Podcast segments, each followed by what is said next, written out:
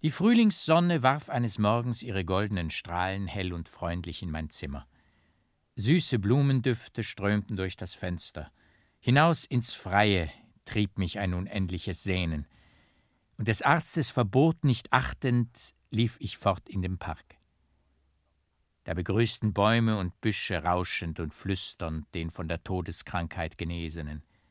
Ich atmete auf, wie aus langem, schwerem Traum erwacht, und tiefe Seufzer waren des Entzückens unaussprechbare Worte, die ich hineinhauchte in das Gejauchze der Vögel, in das fröhliche Sumsen und Schwirren bunter Insekten. Ja, ein schwerer Traum dünkte mir nicht nur die letztvergangene Zeit, sondern mein ganzes Leben, seitdem ich das Kloster verlassen, als ich mich in einem von dunklen Platanen beschatteten Gange befand. Ich war im Garten der Kapuziner zu B. Aus dem fernen Gebüsch ragte schon das hohe Kreuz hervor, an dem ich sonst oft mit tiefer Inbrunst flehte, um Kraft aller Versuchung zu widerstehen. Das Kreuz schien mir nun das Ziel zu sein, wo ich hinwallen müsse, um in den Staub niedergeworfen zu bereuen und zu büßen den Frevel sündhafter Träume, die mir der Satan vorgegaukelt. Und ich schritt fort mit gefalteten, emporgehobenen Händen, den Blick nach dem Kreuz gerichtet. Stärker und stärker zog der Luftstrom. Ich glaubte, die Hymnen der Brüder zu vernehmen, aber es waren nur des Waldes wunderbare Klänge, die der Wind durch die Bäume sausend geweckt hatte und der meinen Atem fortriss, so dass ich bald erschöpft stillstehen, ja mich an einen nahen Baum festhalten musste, um nicht niederzusinken. Doch hin zog es mich mit unwiderstehlicher Gewalt nach jenem fernen Kreuz. Ich nahm alle meine Kraft zusammen und wankte weiter fort, aber nur bis an den Moossitz, dicht vor dem Gebüsch, konnte ich gelangen. Alle Glieder lähmte plötzlich tödliche Ermattung. Wie ein schwacher Greis ließ ich langsam mich nieder – und in dumpfem Stöhnen suchte ich die gepresste Brust zu erleichtern. Es rauschte im Gange dicht neben mir. Aurelie. Sowie der Gedanke mich durchblitzte, stand sie vor mir. Tränen inbrünstiger Wehmut quollen aus den Himmelsaugen, aber durch die Tränen funkelte ein zündender Strahl. Es war der unbeschreibliche Ausdruck der glühendsten Sehnsucht, der Aurelien fremd schien. Aber so flammte der Liebesblick jenes geheimnisvollen Wesens am Beichtstuhl, das ich oft in süßen Träumen sah. Können Sie mir jemals verzeihen? lispelte Aurelie. Da stürzte ich wahnsinnig vor namenlosem Entzücken vor ihr hin. Ich ergriff ihre Hände. Aurelie, Aurelie, für dich, Martha, tot. Ich fühlte mich sanft emporgehoben. Aurelie sank an meine Brust. Ich schwelgte in glühenden Küssen. Aufgeschreckt durch ein nahes Geräusch, wand sie sich endlich los aus meinen Armen. Ich durfte sie nicht zurückhalten. Erfüllt ist all mein Sehnen und Hoffen, sprach sie leise. Und in dem Augenblick sah ich die Fürstin den Gang heraufkommen. Ich trat hinein in das Gebüsch und wurde nun gewahr, dass ich wunderlicherweise einen dürren grauen Stamm für ein Kruzifix gehalten. Ich fühlte keine Ermattung mehr. Aureliens Küsse durchglühten mich mit neuer Lebenskraft. Es war mir, als sei jetzt hell und herrlich das Geheimnis meines Seins aufgegangen. Ach, es war das wunderbare Geheimnis der Liebe, das sich nun erst in rein strahlender Glorie mir erschlossen. Ich stand auf dem höchsten Punkt des Lebens. Abwärts musste es sich wenden, damit ein Geschick erfüllt werde, das die höhere Macht beschlossen. Diese Zeit war es, die mich wie ein Traum aus dem Himmel umfing, als ich das aufzuzeichnen begann, was sich nach Aureliens Wiedersehen mit mir begab. Dich, fremden Unbekannten, der du einst diese Blätter lesen wirst, bat ich, Du solltest jene höchste Sonnenzeit deines eigenen Lebens zurückrufen, dann würdest du den trostlosen Jammer des in Reue und Buße ergrauten Mönchs verstehen und einstimmen in seine Klagen. Noch einmal bitte ich dich jetzt, lass jene Zeit im Innern dir aufgehen, und nicht darf ich dann dir sagen, wie Aureliens Liebe mich und alles um mich her verklärte. wie reger und lebendiger mein Geist das Leben im Leben erschaute und ergriff, wie mich, den göttlich Begeisterten, die Freudigkeit des Himmels erfüllte. Kein finsterer Gedanke ging durch meine Seele. Aureliens Liebe hatte mich entsündigt. Ja, auf wunderbare Weise keimte in mir die feste Überzeugung auf, dass nicht ich jener ruchlose Frevler auf dem Schlosse des Barons von F war, der Euphemien, Hermogen erschlug, sondern dass der wahnsinnige Mönch, den ich im Försterhause traf, die Tat begangen. Alles, was ich dem Leibarzt gestand, schien mir nicht Lüge, sondern der wahre geheimnisvolle Hergang der Sache zu sein, der mir selbst unbegreiflich blieb. Der Fürst hatte mich empfangen, wie einen Freund, den man verloren glaubt und wiederfindet. Dies gab natürlicherweise den Ton an, in den alle einstimmen mussten, nur die Fürstin, war sie auch milder als sonst, blieb ernst und zurückhaltend. Aurelie gab sich mir mit kindlicher Unbefangenheit ganz hin.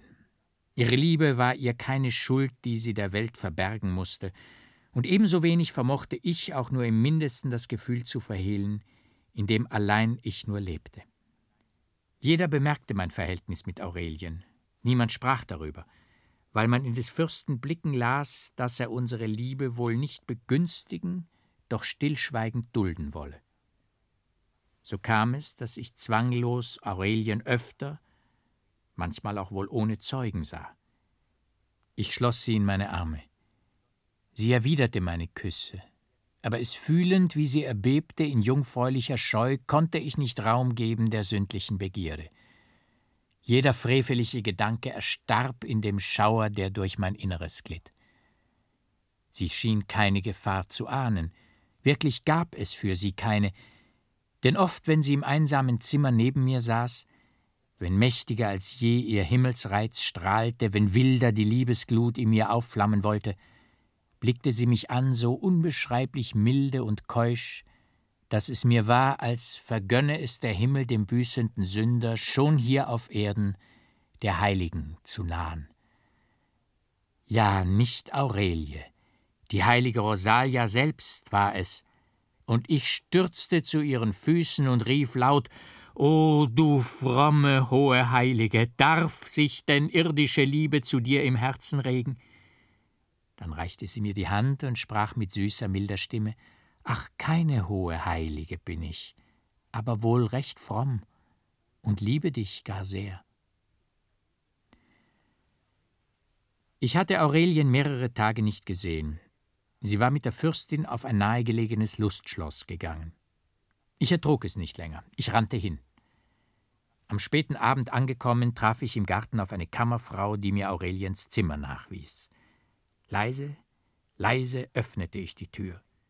Ich trat hinein. Eine schwüle Luft, ein wunderbarer Blumengeruch wallte mir sinnebetäubend entgegen. Erinnerungen stiegen in mir auf wie dunkle Träume. Ist das nicht Aureliens Zimmer auf dem Schlosse des Barons, wo ich. So wie ich dies dachte, war es, als erhöbe sich hinter mir eine finstere Gestalt und Hermogen, rief es in meinem Innern. Entsetzt rannte ich vorwärts. Nur angelehnt war die Tür des Kabinetts. Aurelie kniete, den Rücken mir zugekehrt vor einem Taburett, auf dem ein aufgeschlagenes Buch lag. Voll scheuer Angst blickte ich unwillkürlich zurück. Ich schaute nichts. Da rief ich mit höchstem Entzücken Aurelie. Aurelie. Sie wandte sich schnell um, aber noch ehe sie aufgestanden, lag ich neben ihr und hatte sie fest umschlungen. Leonard, mein Geliebter, lispelte sie leise. Da kochte und gärte in meinem Inneren rasende Begier, wildes, sündiges Verlangen.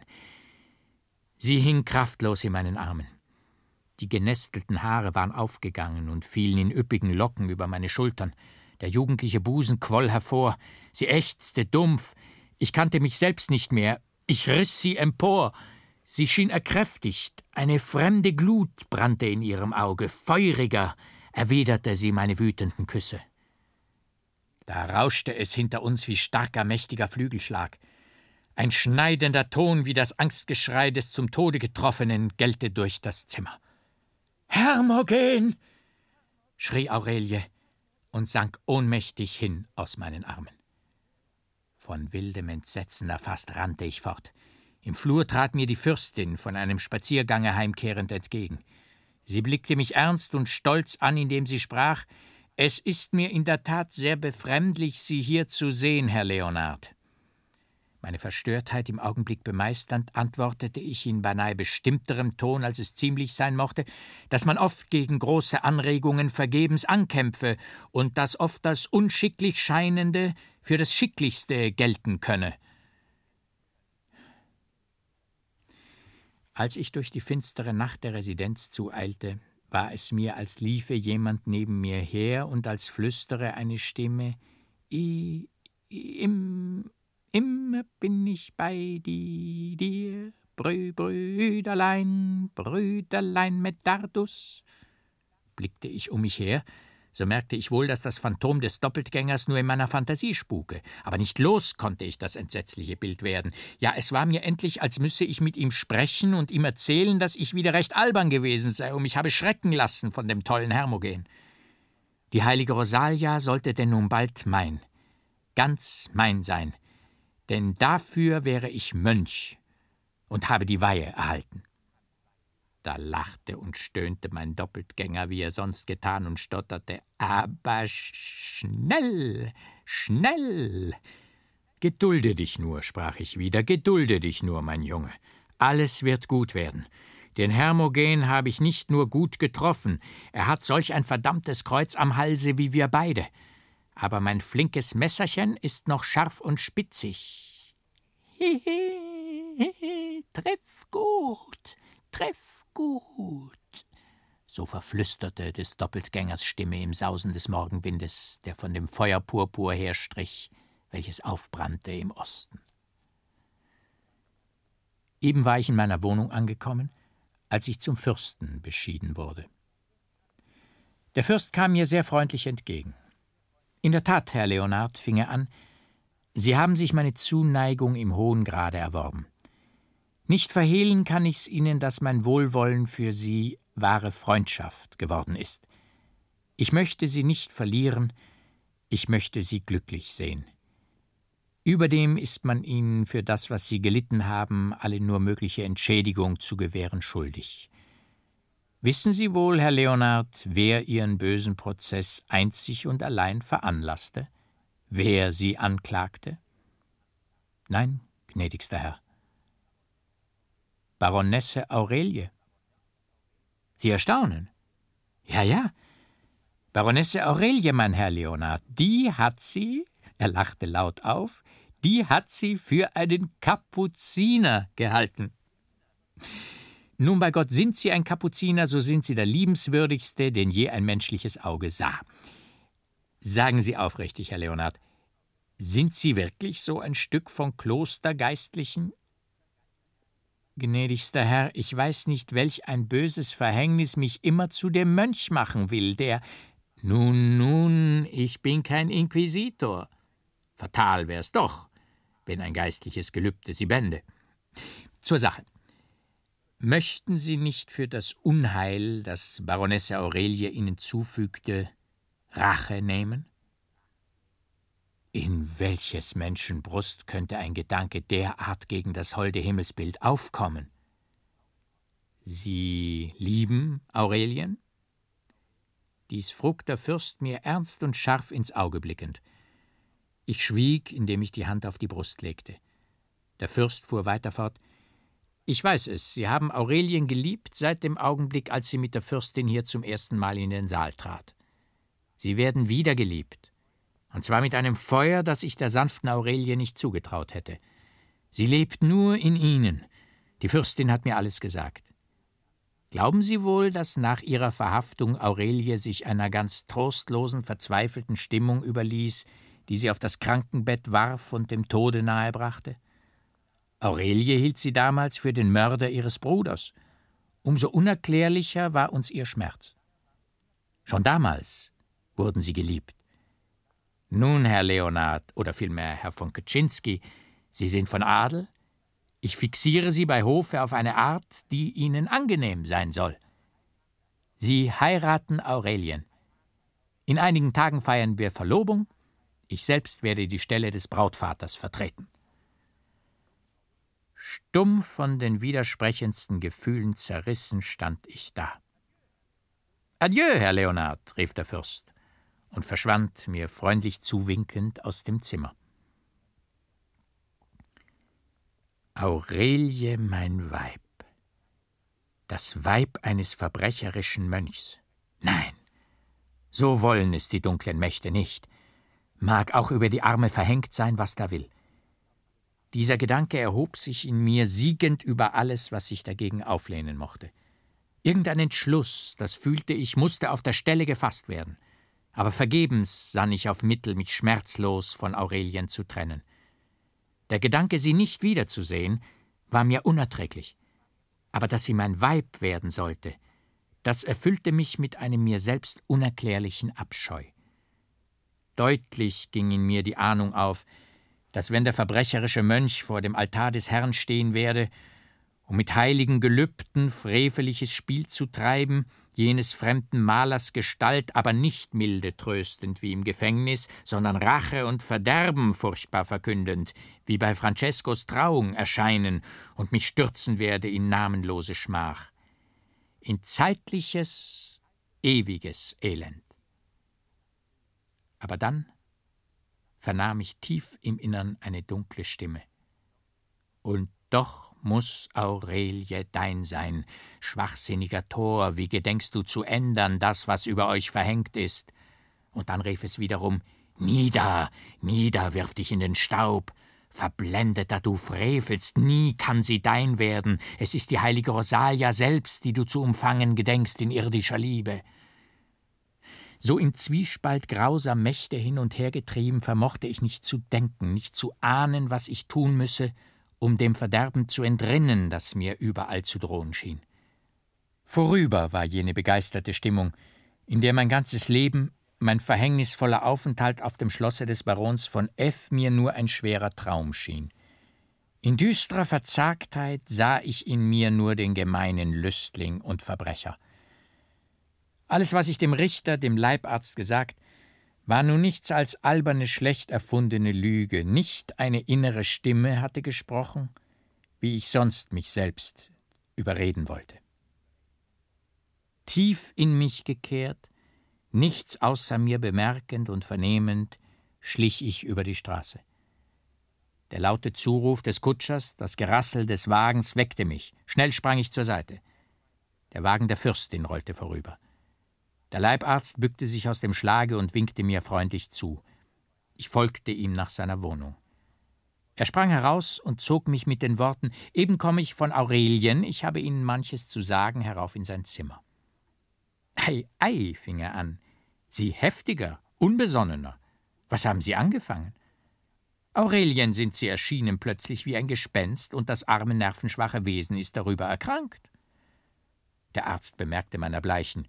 Nun, nun, fuhr er fort, arg ist es eben nicht. Sie geht wieder im Garten umher und kehrt morgen mit der Fürstin nach der Residenz zurück. Von Ihnen, lieber Leonard, sprach Aurelie viel. Sie empfindet herzliche Sehnsucht, Sie wiederzusehen und sich zu entschuldigen. Sie glaubt Ihnen albern und töricht erschienen zu sein. Ich wusste, dachte ich daran, was auf dem Lustschlosse vorgegangen, Aureliens Äußerung nicht zu deuten. Der Arzt schien von dem, was der Fürst mit mir im Sinne hatte, unterrichtet, er gab mir dies nicht undeutlich zu verstehen, und mittelst seiner hellen Lebendigkeit, die alles um ihn her ergriff, gelang es ihm bald, mich aus der düsteren Stimmung zu reißen, so dass unser Gespräch sich heiter wandte. Er beschrieb noch einmal, wie er Aurelien getroffen, die dem Kinde gleich, das sich nicht vom schweren Traum erholen kann, mit halb geschlossenen, in Tränen lächelnden Augen auf dem Ruhebett das Köpfchen in die Hand gestützt gelegen und ihm ihre krankhaften Visionen geklagt habe. Er wiederholte ihre Worte, die durch leise Seufzer unterbrochene Stimme des schüchternen Mädchens nachahmend, und wusste, indem er manche ihrer Klagen neckisch genug stellte, das anmutige Bild durch einige kecke, ironische Lichtblicke so zu heben, dass es geheiter und lebendig vor mir aufging. Dazu kam, dass er im Kontrast die gravitätische Fürstin hinstellte, welches mich nicht wenig ergötzte. Haben Sie wohl gedacht, fing er endlich an, haben Sie wohl gedacht, als Sie in die Residenz einzogen, dass Ihnen so viel Wunderliches hier geschehen würde? Erst das tolle Missverständnis, das Sie in die Hände des Kriminalgerichts brachte, und dann das wahrhaft beneidenswerte Glück, das Ihnen der fürstliche Freund bereitet. Ich muss in der Tat gestehen, dass gleich anfangs der freundliche Empfang des Fürsten mir wohltat. Doch fühle ich, wie sehr ich jetzt in seiner in aller Achtung bei Hofe gestiegen bin, das habe ich gewiss meinem erlittenen Unrecht zu verdanken. Nicht sowohl dem als einem andern, ganz kleinen Umstande, den Sie wohl erraten können. Keineswegs. Zwar nennt man sie, weil sie es so wollen, schlechtweg Herr Leonard wie vorher, jeder weiß aber jetzt, dass sie von Adel sind, da die Nachrichten, die man aus Posen erhalten hat, ihre Angaben bestätigten. Wie kann das aber auf den Fürsten, auf die Achtung, die ich im Zirkel des Hofes genieße, von Einfluss sein? Als mich der Fürst kennenlernte und mich einlud, im Zirkel des Hofes zu erscheinen, wandte ich ein, dass ich nur von bürgerlicher Abkunft sei. Da sagte mir der Fürst, dass die Wissenschaft mich adle und fähig mache, in seiner Umgebung zu erscheinen. Er hält es wirklich so, kokettierend mit aufgeklärtem Sinn für Wissenschaft und Kunst. Sie werden im Zirkel des Hofes manchen bürgerlichen Gelehrten und Künstler bemerkt haben, aber die Feinfühlenden unter diesen, denen Leichtigkeit des inneren Seins abgeht, die sich nicht in heiterer Ironie auf den hohen Standpunkt stellen können, der sie über das Ganze erhebt, sieht man nur selten. Sie bleiben auch wohl ganz aus. Bei dem besten Willen, sich recht vorurteilsfrei zu zeigen, mischt sich in das Betragen des Adligen gegen den Bürger ein gewisses Etwas, das wie Herablassung, Duldung des eigentlich Unziemlichen aussieht. Das leidet kein Mann, der im gerechten Stolz wohlfühlt, wie in adliger Gesellschaft oft nur er es ist, der sich herablassen und dulden muss, das geistig Gemeine und Abgeschmackte. Sie sind selbst von Adel, Herr Leonard, aber wie ich höre, ganz geistlich und wissenschaftlich erzogen. Daher mag es kommen, dass Sie der erste Adelige sind, an dem ich selbst im Zirkel des Hofes unter Adeligen auch jetzt nichts Adeliges im schlimmen Sinn genommen verspürt habe. Sie könnten glauben, ich spreche da als bürgerlicher vorgefasste Meinungen aus, oder mir sei persönlich etwas begegnet, das ein Vorurteil erweckt habe. Dem ist aber nicht so. Ich gehöre nun einmal zu einer der Klassen, die ausnahmsweise nicht bloß toleriert, sondern wirklich gehegt und gepflegt werden. Ärzte und Beichtväter sind regierende Herren, Herrscher über Leib und Seele, mithin allemal von gutem Adel. Sollten denn auch nicht Indigestion und ewige Verdammnis den Kurfähigsten etwas weniges inkommodieren können? Von Beichtvätern gilt das aber nur bei den katholischen. Die protestantischen Prediger, wenigstens die auf dem Lande, sind nur Hausoffizianten, die, nachdem sie der gnädigen Herrschaft das Gewissen gerührt, am untersten Ende des Tisches sich in Demut an Braten und Wein erlaben. Mag es schwer sein, ein eingewurzeltes Vorurteil abzulegen, aber es fehlt auch meistenteils an gutem Willen, da mancher Adlige ahnen mag, dass nur als solcher er eine Stellung im Leben behaupten könne, zu der ihm sonst nichts in der Welt ein Recht gibt. Der Ahnen- und Adelsstolz ist in unserer alles immer mehr vergeistigenden Zeit eine höchst seltsame, beinahe lächerliche Erscheinung.